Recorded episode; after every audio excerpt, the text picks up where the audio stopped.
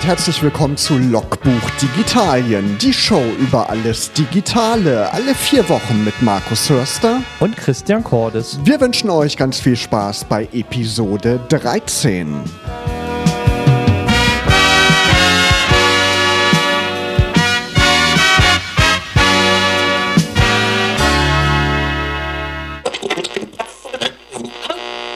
Columbo, aktuelle Musik von Wanda aus Österreich. Ja, Christian, heute sind wir mal zu zweit. Wir ja. hatten ja in den letzten Sendungen immer Gäste da. Heute haben wir uns mal entschieden, wieder eine alleinige Sendung zu machen sozusagen. Und wir beschäftigen uns mit News, die so in Digitalien in den letzten Wochen und Monaten eigentlich wichtig waren. Ja, das stimmt. Ähm, es, war, es waren doch so ein paar Sachen, die sich aufgestaut haben und so das Jüngste eigentlich. Ähm ist eigentlich das Apple Bildungsevent gerade gewesen. Ja, das lief ja während unserer letzten Sendung. Ja, genau. Und äh, das, was viele äh, schon äh, spekuliert haben, ist ja auch tatsächlich wahr geworden. Ähm, es gibt ein neues iPad, ein iPad 2018 und zum ersten Mal mit Stiftunterstützung. Und ich habe es auch in der Hand gehabt und man muss tatsächlich sagen, es ist eine echte Alternative für diejenigen, die auf die Pro-Features äh, des iPad Pro 10.5 und 12.9, ähm, die sie nicht brauchen, können wunderbar mit dem neuen iPad auch umgehen und äh, finden eine sehr, sehr vor allen Dingen günstige Alternative zu den beiden Pro-Modellen. Wie liegt der Preis beim iPad, beim neuen? Ähm, 380, 90 aufwärts, je nachdem wie immer, ob du mit Cellular oder ohne haben willst und wie viel Gigabyte Speicher. Aber der Preis hat sich im Gegensatz zum Vorgängermodell, also dem 2017er, nicht signifikant verändert. Neu ist, wie gesagt, ähm, die Apple Pencil Unterstützung. Es ist halt ähm, der Prozessor vom iPhone 7 äh, verbaut, der ähm, A10 müsste es, glaube ich, wenn ich es richtig im Kopf habe, äh, sein. Und das, was man halt den Unterschied sieht, ist natürlich die Displayauflösung, dieses True Tone und, und, und, auch die 120 Hertz, die sind nicht verbaut. Aber wer, wie gesagt, darauf verzichten kann, gerne auch mal auf einem Tablet schreiben will, für den ist es eine definitive Alternative. Ja, man merkt natürlich auch schon am Preis, ne, dass das für den Bildungsmarkt natürlich ideal ist. Für Schüler, für Studenten, für den Preis kann man sich das natürlich mal anschaffen. Ne? Ganz genau. Ich glaube, das ist auch das Ziel, praktisch das iPad mehr in die Masse in, im Bildungsbereich halt zu etablieren. Ja, was, was auch spekuliert worden ist, ist aber wie gesagt nicht vorgestellt, aber die letzten Wochen, wenn wir beim Thema Apple bleiben, ähm, das iPhone SE 2 oder das, die zweite Version des iPhone SE. Ähm, da verdichten sich die Gerüchte, Gerüchte, erste Seriennummern sind aufgetaucht und man kann wohl davon ausgehen, dass wir im Mai noch irgendwie äh, dieses Telefon äh, zu Gesicht bekommen. Vielleicht spätestens zur WWDC, aber wie gesagt, ich glaube, dass das im Mai kommt. Gibt es da schon Gerüchte, was da für ein Prozessor drin verbaut sein wird? Na, ich, ich nehme an, dass es der, der ähm, A11 sein wird. Macht Sinn oder vielleicht auch der A10. Ähm, man also die Spekulationen gehen ja auch dahin, dass es ähnlich wie das iPhone 10 auch äh, keinen Home-Button mehr äh, haben wird, beziehungsweise Touch-ID-Button.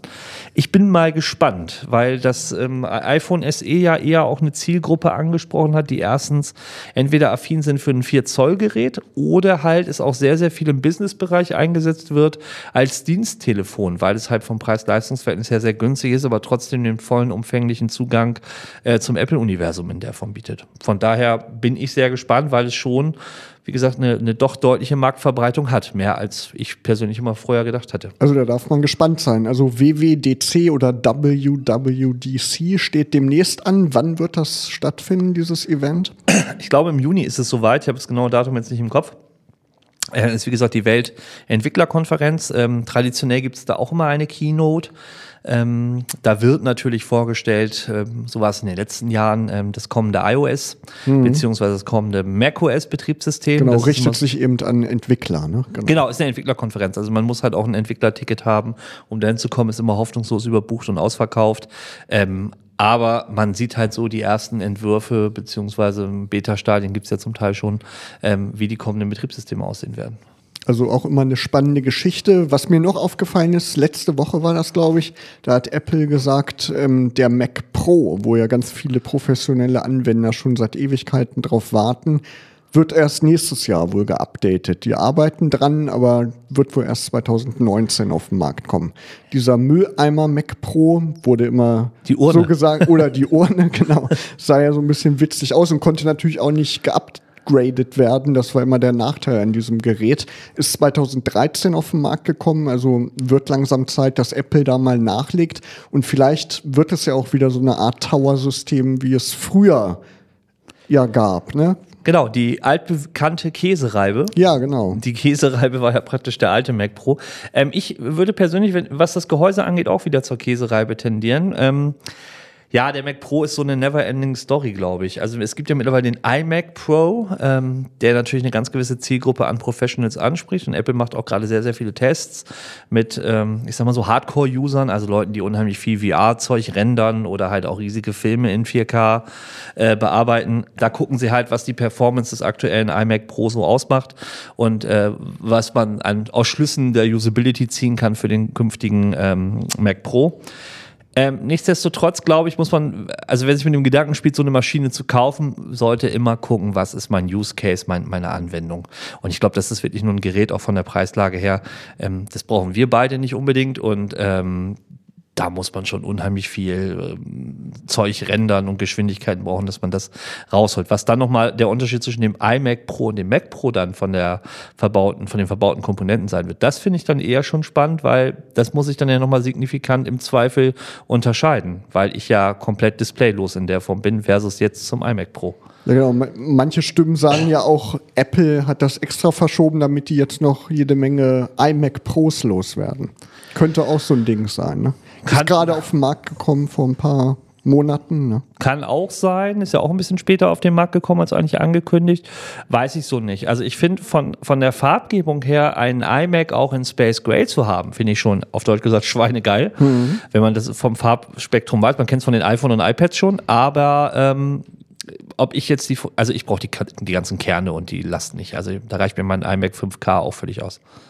Was gibt es noch Neues im Apple-Lager? War es das oder noch irgendwas signifikant Wichtiges? Naja, die Gerüchteküche, wir, wir laufen auf Herbst zu, die neuen iPhones kommen. Ob wir dies Jahr noch neue iPad Pros sehen, weiß ich nicht. Gehe ich aber auch mal von aus, dass zumindest noch eine Linie abgedatet wird. Bei den iPhones, mm, ja, also es ist jetzt gerade das iPhone Red erschienen. Also Apple macht ja regelmäßig auch Red-Produkte. Das ist ja die Kampagne von Bono damals ähm, so ein Stück weit, die ins Leben gerufen worden ist. Und das aktuelle 8 und 8 Plus gibt es, wie gesagt, in der Red Edition. Ähm, erstmalig auch mit einem schwarzen Frontgehäuse. Früher gab es nur Red hinten und weiß vorne. Also knallrot eben. Genau. Ja, jetzt kann man es genau auch, wie gesagt, äh, in, in, in schwarz, mhm. äh, mit der schwarzen Vorderseite bekommen. Ähm, finde ich ganz schick, also sieht gut aus. Wer keins hat und unbedingt darauf spät, sollte zugreifen, weil diese Wet Edition ist spätestens mit dem neuen iPhone, wenn es auf dem, der Verkaufsstart ist, wieder vom Markt genommen. Ähm, ja, äh, das dazu. Aber ob, ich glaube, es kommen keine weiteren Wettprodukte, wenn ich es richtig im Kopf habe. Also es bleibt dieses Jahr bei den beiden iPhones. Okay, wir bleiben auf jeden Fall dran, beobachten, was Apple noch so vorstellt in diesem Jahr. Und natürlich gibt es auch einige Neuheiten im Android-Lager. Da sprechen wir gleich drüber nach der nächsten Musik. Lara Fabian, I Will Love Again. Ihr hört Logbuch Digitalien Episode 13. Christian, Android hat natürlich auch immer irgendwie was Neues zu bieten. Es gibt ständig neue Entwicklungen im Android-Lager. Was ist so die auffälligste Entwicklung aus deiner Sicht so in den letzten Wochen? Also Android One kommt immer mehr und was ich spannend finde, Nokia erlebt so einen zweiten Frühling. Also gerade in der Kombination mit Android One, das, das Nokia 7 Plus oder das Nokia 6 sind wirklich spannende Geräte. Also wer sich ein neues Android kaufen möchte und äh, momentan auch nicht viel Geld ausgeben will, sollte sich die einfach mal angucken. Äh, Android One ist ja so eine reine Android-Version, relativ abgespeckt mit monatlichen Updates und auch Sicherheitspatches. Und ähm, ich habe auch, wie gesagt, ein Android One-Gerät seit ein paar Wochen im Einsatz, das Xiaomi Mi A1. Und ich bin völlig zufrieden. Es ist super, ähm, die Updates kommen reibungslos und es ist wirklich schnell und nativ. Und für so eine kleine Preisklasse ist es wirklich ein super Allrounder. Also es muss nicht immer das Samsung Galaxy S9 oder 8 oder was ich was sein. Ähm, wer so die Standardsachen macht, kommt auch mit dem Gerät gut über die Runden. Vermisst man da überhaupt irgendwas an dem Android One Betriebssystem oder kann man sowieso alles nachrüsten? Ja, du kannst ja sowieso, weiß ich, den Launcher verändern, Widgets dir reinknallen. Es ist halt purer. Es ist purer als diese ganzen anderen Emotion UI und Samsung Hub und was man da nicht alles an, an, an Bloodware und Fremdware auf den Geräten drauf hat. Das ist wirklich das pure Android. Und ähm, das, das Customizen, also das Selbstanpassen, hast du natürlich noch völlig in der Hand und kannst alles so verändern, wie du es haben willst. Klar, irgendwie aus meiner Sicht möchte man das ja auch so haben. Ne? Einfach pures Android und dann wie bei Windows. Das installiert man ja auch irgendwie pur und ähm, installiert dann das, was man haben möchte. Ne? Genau. Passt sich das nach Belieben an. Und bei den anderen Geräten, wie gesagt, Huawei äh, P20 Pro, ähm, das, das ist halt, wer fotografiert und ein Fotograf ist, für den kann das eine Alternative sein. Das ist ein schönes Gerät, macht auch gute Fotos. Aber man muss halt auch gucken, die Preislage ist eine völlig andere und auch bei den ähm, kleineren Geräten, die halt angekündigt worden sind, die Light-Versionen davon, beziehungsweise auch bei Samsung gibt es ja die A-Linie oder die, die, die J-Reihe, die kleineren Brüder und Schwestern, sage ich mal, der, der Flaggschiffe äh, kommen jetzt auf den Markt. Ähm, wer halt Samsung-Fan ist, für den ist das im Zweifelsfall auch mal eine Alternative, danach zu gucken. Ähm, das ist so das, was man tatsächlich gerade halt feststellt, dass nach den Launches der, der Flaggschiffgeräte der jeweiligen Sparte ähm, jetzt die, die, die kleinen Brüder und Schwestern nachziehen. Ja, aber Nokia ist echt irgendwie so ein bisschen eine Überraschung. Aber man merkt natürlich auch, Nokia ist immer noch so eine Riesenmarke. Ne? Jeder hatte früher ein Nokia-Handy, diese normalen dummen Phones sozusagen. Und ähm, ja, zwischenzeitlich wurden die ja von Microsoft aufgekauft. Dann hatten die das Windows Phone Betriebssystem exklusiv. Grottig. Und genau, war ein kompletter Flop. Ne? Wurden zig Mitarbeiter auch äh, entlassen oder zig Zehntausende Mitarbeiter. Und jetzt ein Comeback ist ja echt eigentlich eine schöne Sache. Ja, dieses 3310 Comeback, HDM heißt es, glaube ich. HDM Global ist die Firma, die dahinter steckt. Ähm, das habe ich mir tatsächlich gekauft und es hält wie früher vier, Mo vier Wochen. Ja, klar. Ohne, ohne Akku zu laden. Ja. Vier Wochen im Standby-Modus. Ähm, Wahnsinn. Wahnsinn. Was auch noch spannend ist, ist, ähm, ich, ich habe ja eine Apple Watch und ähm, wollte jetzt mich mal auf dem Android Wear oder Android Watch Lager umgucken und bin auf die Tick Watch gestoßen äh, ein, ein Startup aus Amerika und die TickWatch gibt es in zwei Varianten für 160 oder 199 Euro. Wer eine, äh, einen Einstieg in dieses in diese Wearables in, in Android-Uhren machen möchte, der sollte sich das Modell mal angucken. Ähm, gibt auch sehr viele Reviews schön bei YouTube darüber. Ich finde es ganz spannend, habe es mir auch bestellt und will mal gucken, wie es ist. Also ich wollte so einen kleinen Feldversuch machen, mal zwei Wochen komplett alles auf Android nur zu, zu nutzen, um mal zu sehen, wie so die Usability äh, mit dem System ist. Kannst du ja in der nächsten Sendung dann mal berichten, wie es ja, ist. Auf jeden Fall. Genau, es gibt noch was Neues von Google. Allo, diese Chat-App, die wird abgeschafft. Ja, es gibt ja, Google hat ja mit manchen Dingen Glück und mit manchen Dingen Pech. Und Ello ist wieder so ein Modell. Es gab früher auch mal, glaube ich, Google Wave. Das war auch so ein Social, so ein Social Media Tool, was es dann irgendwie in die Versenkung wieder geschafft hat, weil es keiner genutzt hat. Genau, da konnte man äh, kollaborativ arbeiten. Genau. Genau. Und äh, Google Ello ist momentan so ein ähnlicher Rohrkrepierer. Also erinnert manchmal so an Anfängen an einen Google Assistant. Man stellt manchmal so den Unterschied nicht fest.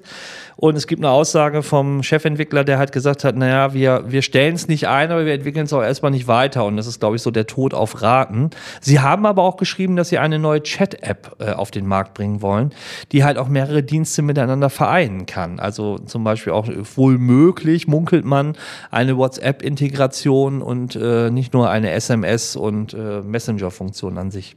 Klingt spannend, äh, muss man mal abwarten, was so die nächsten Wochen und Monate bringen werden. Würde ja auf jeden Fall Sinn machen. Ne? Ich verstehe das immer nicht, warum bestimmte Hersteller zig verschiedene Apps für die gleiche Sache anbieten. Hangouts gab es ja auch noch. Google Duo ist das, ja, es gibt alleine Videotelefonie, gibt es zig Apps, aber genau. ähm, ich glaube, das ist, äh, ja, wie viel Messenger hast du auf deinem Smartphone? Da kann ich, also ich kann bei mir nachgucken, ich habe irgendwie zehn oder so. Und zum Teil erreichst du den einen nur bei Trema, der andere nutzt Telegram Stimmt. und der, der Großteil ist bei WhatsApp. Aber es, es, ist halt, sie ziehen auch nicht um und du kannst sie nicht auch alle auf einen Messenger konditionieren. Ähm, es ist halt eine, ja, eine Herausforderung. Und deswegen braucht man mehr. Aber Konkurrenz belebt ja bekanntlich auch das Geschäft und dadurch wird es ja auch immer Innovationen geben. Ne? Wenn es jetzt nur einen Standard gäbe, wäre ja vielleicht auch gar nicht so gut für den Chat-Markt, für ja, den Messenger-Markt. Ja. Wenn, wenn der Funktionsumfang besser ist, gibt es so einige Features bei Wire zum Beispiel, die hätte ich wünschen, würde ich mir bei WhatsApp wünschen, aber naja, so ist das halt. So ist das. Ja, was gibt es noch Neues von Google? Hast du da noch was gehört? Naja, also Smartphones insgesamt bei Android kann man sagen, dass äh, OnePlus 6 steht in den Startlöchern kommt. Äh, Notch wird immer ein größeres Thema. Über das iPhone hat man es noch belächelt. Mittlerweile ziehen alle nach. Stimmt. Das ja. OnePlus 6, das wird auch ein Notch bekommen. Ja, ich finde die Notch auch nicht schlimm. Ich habe sie ja beim 10er und finde sie ganz gut. Was, glaube ich, ein größeres Thema ist, was eigentlich weder was mit Android oder mit iOS zu tun hat, ist die DSGVO, also oder beziehungsweise GDPR heißt die, glaube ich, äh, die äh, in, in Europa, also auf Deutsch gesagt, die Europäische Datenschutzgrundverordnung. Genau. Riesenthema gerade. Genau. Gerade wenn man an den Facebook-Skandal denkt.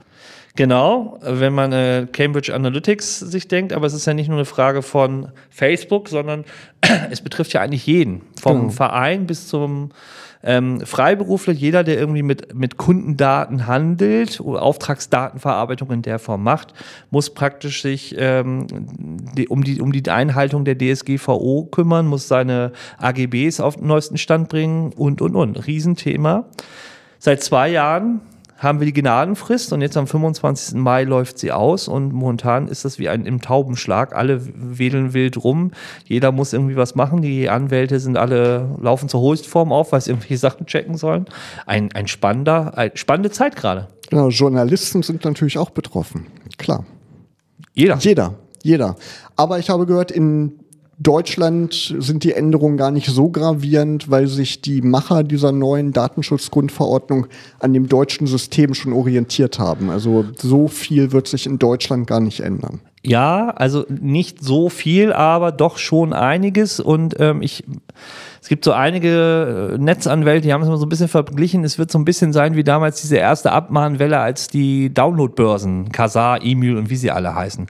Also man guckt halt und wird, die Abmahnindustrie wird erstmal wild um sich schießen und Briefe verteilen. Und da muss man gucken. Auf der anderen Seite hast du natürlich völlig recht. Deutsches Datenschutzrecht ist schon im Gegensatz zum EU-Standard wirklich hoch angesiedelt und hat schon einige Dinge von vornherein geklärt. Ähm, nichtsdestotrotz, es ignorieren und nicht gucken, ist einfach nicht nee, nicht. Da muss man sich schon mit beschäftigen. Facebook hat auch vor ein paar Tagen damit angefangen, eine Meldung einzublenden, wenn man sich eingeloggt hat auf dem Desktop-Rechner oder in der App, wo ja. es auch um diese neue Datenschutzrichtlinie geht oder die Datenschutzgrundverordnung. Genau.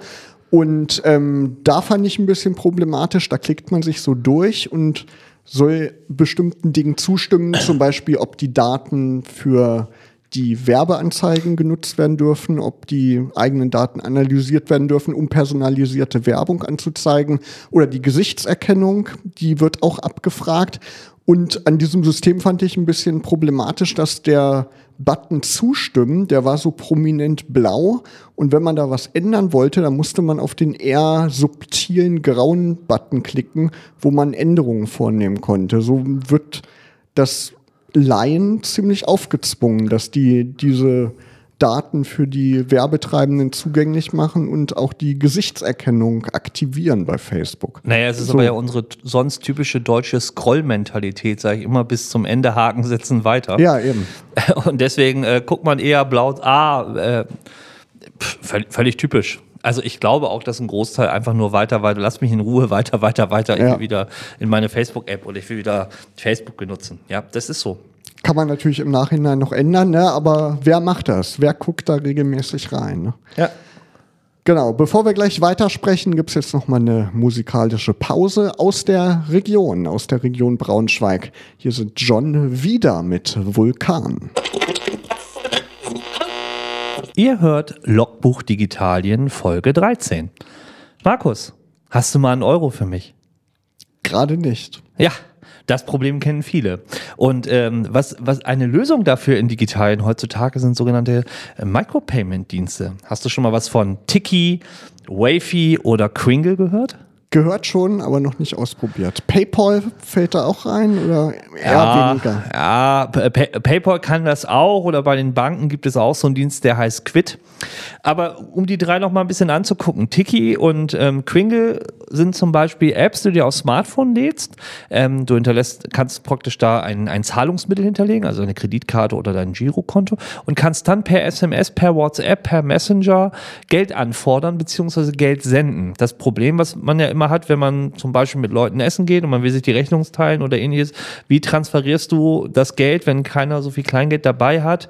Ähm, ja, gib mir mal deine IBAN oder BIC-Nummern. Ähm, die hat heute keiner mehr im Kopf. Die Kontonummer konnte früher doch noch jeder, aber die, die IBAN und BIC-Kombination ist so höllisch schwer. Ja. Und das kann halt echt eine Alternative dazu sein. Müssen denn beide Parteien dann da angemeldet sein oder muss nur ich da angemeldet sein, wenn ich jemandem Geld schicken möchte? Bei vielen Apps ähm, musst du nicht, also muss dein Gegenüber nicht angemeldet äh, sein, sondern er kann praktisch dann auf den Link klicken, dann zu seiner Hausbank und praktisch dann zahlen. Aber du kannst es halt auch, wie gesagt, wenn beide die App nutzen, kannst du den Transfer halt auch über diese App in der Form machen. Praktische Sache. Ja, ist tatsächlich praktisch. Und er funktioniert auch tatsächlich sehr schnell. Also ich habe gedacht, naja, gut, okay, wie lange dauert das, bis das Geld dann da ist? Wie sieht es eigentlich aus mit Gebühren und Co? Na, natürlich ist da auch wieder, irgendwovon müssen die auch leben, klar, auch eine kleine Gebühr letztendlich mit enthalten. Aber es ist tatsächlich sehr, sehr fix und äh, man hat es wirklich am selben oder am nächsten Tag schon in irgendeiner Art und Weise drauf. Und wie gesagt, durch die die vielen Optionen über Messenger, über Mail oder über direkt ähm, praktisch das Geld anzufordern, ähm, ist man sehr, sehr flexibel. Und international natürlich auch sofort möglich. Ne? Ja, ja, klar, absolut. Absolut. News, hast du noch eine? Eine News, Windows 10 sollte ja wieder mal aktualisiert werden. Alle halbe Jahr kommt ja ein großes Update raus für Windows 10. Das neue Update, das trägt den Arbeitstitel Redstone 4. Also es gab Redstone 1, 2, 3 und jetzt sind wir bei Redstone 4 angelangt. Es wurde eigentlich nie ein Release-Termin, Veröffentlichungstermin bekannt gegeben. Man hat gemunkelt, weil man das so an der Versionsnummer rauslesen kann, dass der Patch Tuesday, also der zweite Dienstag im April, der Tag sein würde, wo dieses große Update rauskommt. War aber nicht so. Microsoft hat dann irgendwie gesagt, dass es noch Probleme gibt mit der Version und jetzt wird es wohl Mai werden. Aber so wirklich bekannt gegeben hat das auch keiner. Das sind alles nur Spekulationen. Aber normalerweise, wenn man sich an den vergangenen Jahren orientiert, dann müsste das jetzt irgendwann Ende April oder im Mai dann rauskommen. Gibt übrigens noch einen lustigen Fun Fact zur Kombination Microsoft und ähm, äh, Updates und Patches und ähm, Bezahldienste, also Banken. Was gibt's da? Ja, das wissen die wenigsten. Ungefähr, ich glaube, ich habe eine Zahl gelesen, 90 Prozent der deutschen Geldautomaten laufen noch mit Windows XP als Betriebssystem. also so viel zum Thema Sicherheit unseres Finanzsystems. Ja, aber die wurden, glaube ich, ich glaube, bei der Sparkasse auf jeden Fall wurden die Geldautomaten im vergangenen Jahr großflächig geupdatet. Glaube schon. Nochmal ein Windows-Patch für XP rein oder auf Windows 7. Äh, ich glaube, sind aktuelle Rechner. Wenn man am Geldautomaten ist, dann merkt man das auch, dass die irgendwie schneller reagieren. Okay. Also ich bin da irgendwie guter Hoffnung. Ja, ja abgefahren. Wir wollten ja mal über, wir sprechen ja sonst immer über die App des Monats und eigentlich haben Markus und ich jetzt bei der Planung der Sitzung oder der Redaktion oder beziehungsweise bei unserer Redaktionskonferenz zur Logbuch digitalen Episode 13 mal gesagt, wir stellen nicht nur eine vor, sondern wir stellen uns mal die Frage, was sind eigentlich unsere zehn täglich meistgenutzten Apps? Also die, die wir tatsächlich außerhalb von Kalender und ähm, den Social Media Tools, also was ich, Facebook, Twitter, Instagram und Co. und WhatsApp, die haben wir auch mal rausgelassen, sondern welche zehn an anderen Apps äh, nutzen wir denn eigentlich und äh, kommen äh, regelmäßig und immer wieder letztendlich äh, bei uns äh, in den Einsatz?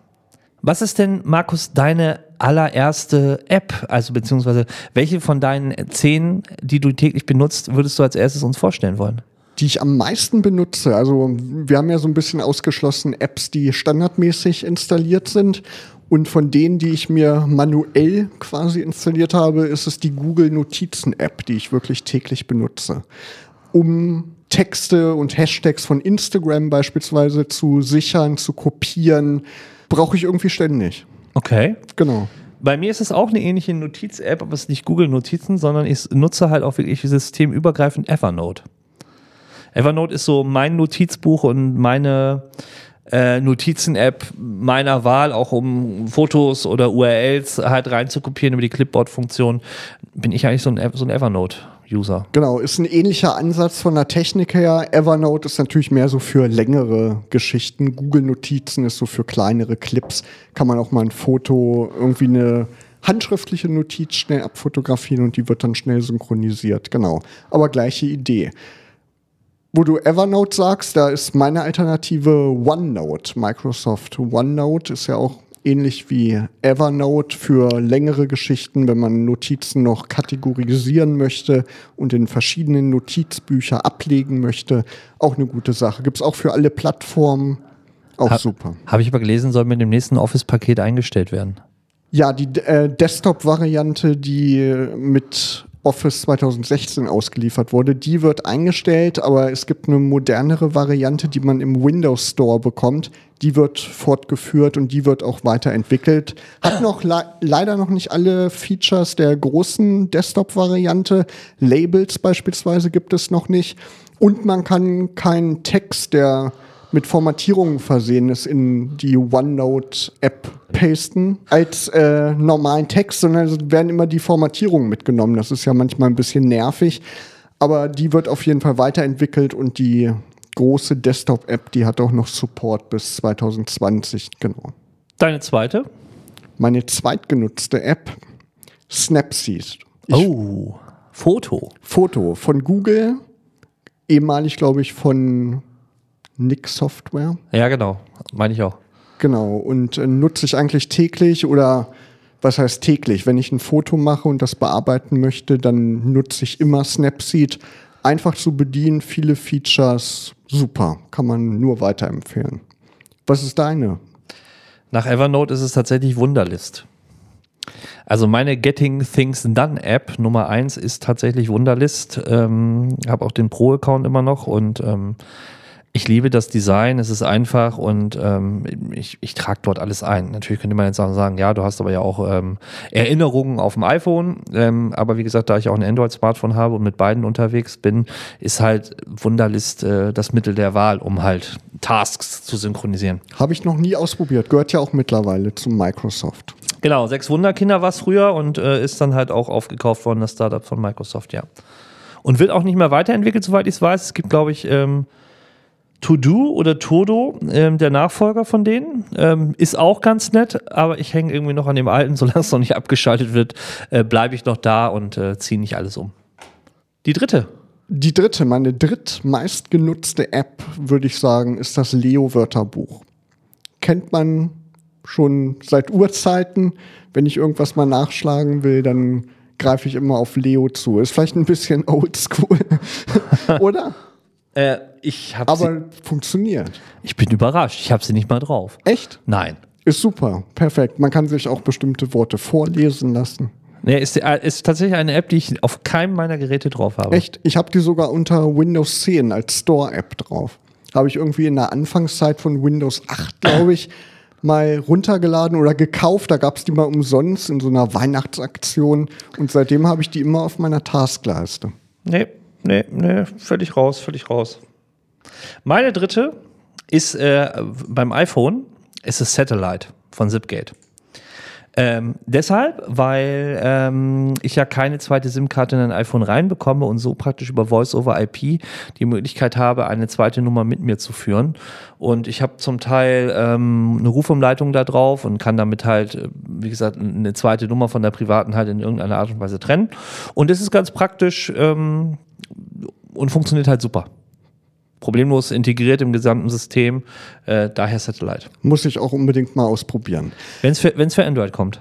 Momentan gibt es nur für iPhone. Stimmt, gibt's nur für iPhone, genau, aber bestimmt irgendwann noch für Android. Was ich täglich immer nutze, ist Amazon Prime Fotos. Ich bin Amazon Prime Kunde und da hat man unbegrenzten Fotospeicher und ich habe die Amazon Prime App auf meinem Smartphone installiert, damit die ganzen Fotos, die ich mache, dort immer gebackupt werden sozusagen und die werden immer, wenn ich Fotos mache, automatisch da hochgeladen. Du hast aber bei Google Fotos doch auch unbegrenzten Speicher. Habe als- ich auch.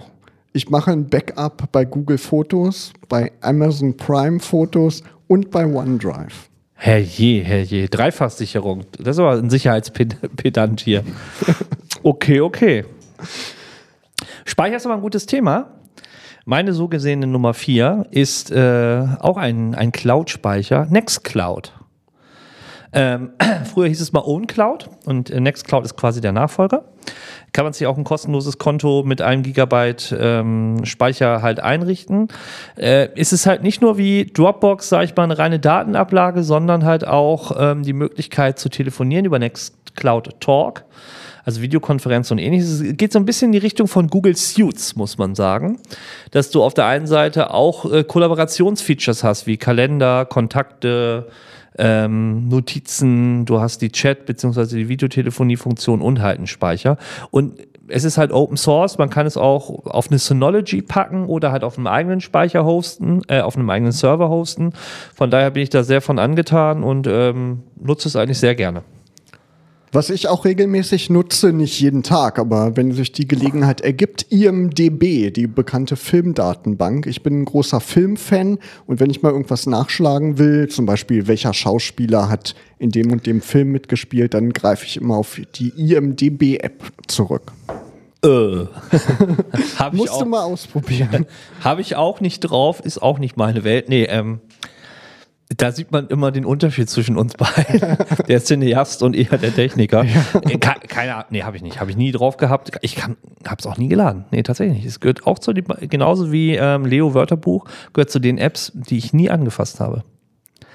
Dafür habe ich aber eine App, die du vielleicht auch haben könntest, Scanbot. Habe ich tatsächlich nicht. Oh, das ist aber nachzuholen. Scanbot ist eine ähm, App, wo du praktisch mit scannen kannst, also deine Smartphone-Kamera als Scanner benutzen kannst, auch gleich PDFs daraus machen kannst oder es halt auf einen Cloud-Speicher hochjagen kannst. Und du kannst halt auch wunderbar labeln und kategorisieren und äh, all diese Themen von Verwackelung und Co. gleicht die App aus und sie hat zum Teil auch ein OCR drin, das heißt, dass sie auch übersetzen kann. Und es ist für mich so die Standard-App, um einen Flipchart abzufotografieren, eine DIN A4-Seite mal kurz zu scannen, ähm, Belege ähm, zu, zu kategorisieren oder ähnliches. Das ist so meine, meine Use-App jeden Tag, um äh, alles, was noch so analog als Papierform reinkommt, äh, mal schnell zu digitalisieren und irgendwo abzulegen. Ich nutze so eine ähnliche App, auch von Microsoft Office Lens nennt sich das. Und da kann man die Fotos, die man von Flipcharts macht, direkt in OneNote reinladen. Ah, okay. OneNote, genau. Und dann? Ja, und dann, was habe ich denn noch hier im Angebot? Flixbus. Flixbus. Flixbus. Wenn ich mal unterwegs bin, fahre ich öfter mal mit dem Flixbus, zum Beispiel nach Berlin. Und dann nehme ich natürlich gerne die Flixbus-App, um mein Ticket zu buchen und das Ticket vorzuzeigen in Form von einem QR-Code. Bist du auch schon Flixtrain gefahren? Über Noch die Flixbus-App kann man jetzt ja auch Flixtrain buchen. Genau, fährt sogar über Wolfsburg. Ne? Ja, genau. Das genau. ist ja der alte Lokomore, heißt es, glaube ich. Genau. Ähm, genau. Und, ähm, Schöne Alternative bestimmt. Ja. Zur Bahn. Ja, ich habe es auch schon in Wolfsburg gesehen, wie gesagt, äh, in grün angestrichen.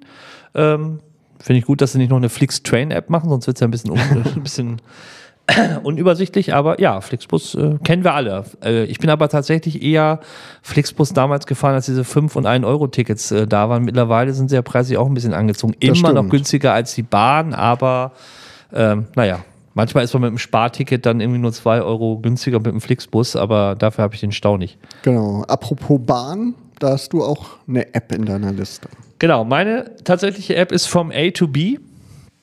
Ähm, Gibt es auch für alle Systeme äh, verknüpft halt mehrere Verkehrsmittel. Also es ist nicht nur Bahn, sondern kann halt auch Flüge, Taxi, alles so mit halt einbeziehen, was man braucht und ermittelt halt genauso Preise und ja, ich nutze sie halt auch.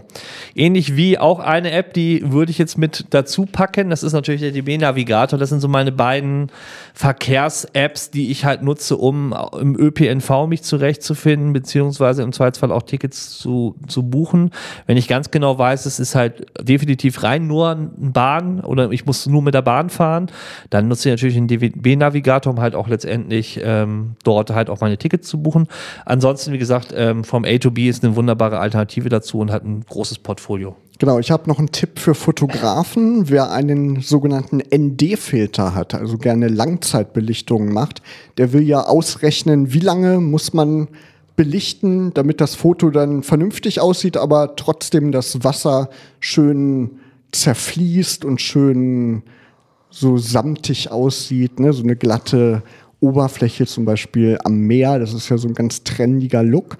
Und um das einfach berechnen zu können, gibt es verschiedene Apps, unter anderem von Lee. Das ist so ein bekannter Filterhersteller und die ist echt schön aufgemacht. Da kann man dann einstellen, wie ist die Belichtung, wenn man den Filter drauf hat und dann wird das umgerechnet und dann kann man sich auch einen Timer stellen und das ganz einfach ermitteln.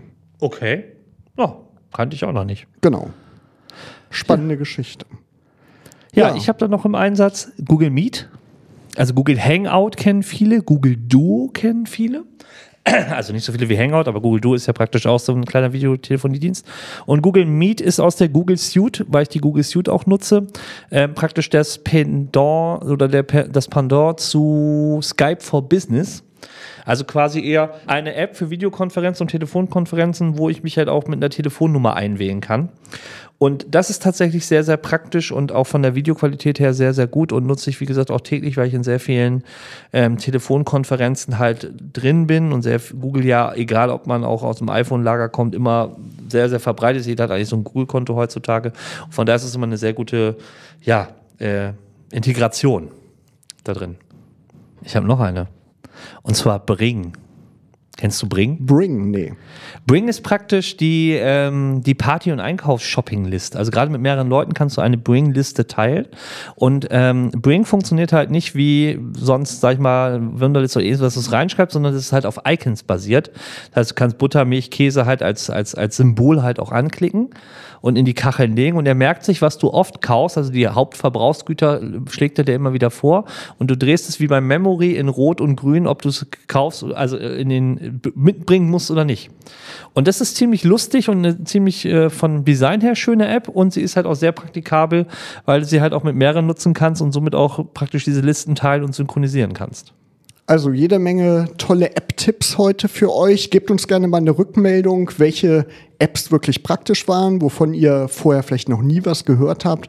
Und ihr könnt uns gerne auch schreiben, welche App ihr denn am meisten verwendet. Ja, Christian, das war schon Episode 13 von Logbuch Digitalien. Was passiert in nächster Zeit, überlege ich gerade. Veranstaltung? Republika. Du bist da auf der Republika. Ich bin da auf der Republika, 2. bis 4. Mai in Berlin. Für alle, die äh, in, in, Digitalien sich zu Hause fühlen, ist es immer so ein bisschen das Klassentreffen und der Pflichttermin. Also wer Lust hat, jemanden von uns auch zu sehen, kann gerne dort vorbeikommen. Und ja, das ist so das, was mir gerade einfällt. Genau, kannst du bei der nächsten Sendung ja berichten. Am 22. Mai gibt es wieder Logbuch Digitalien.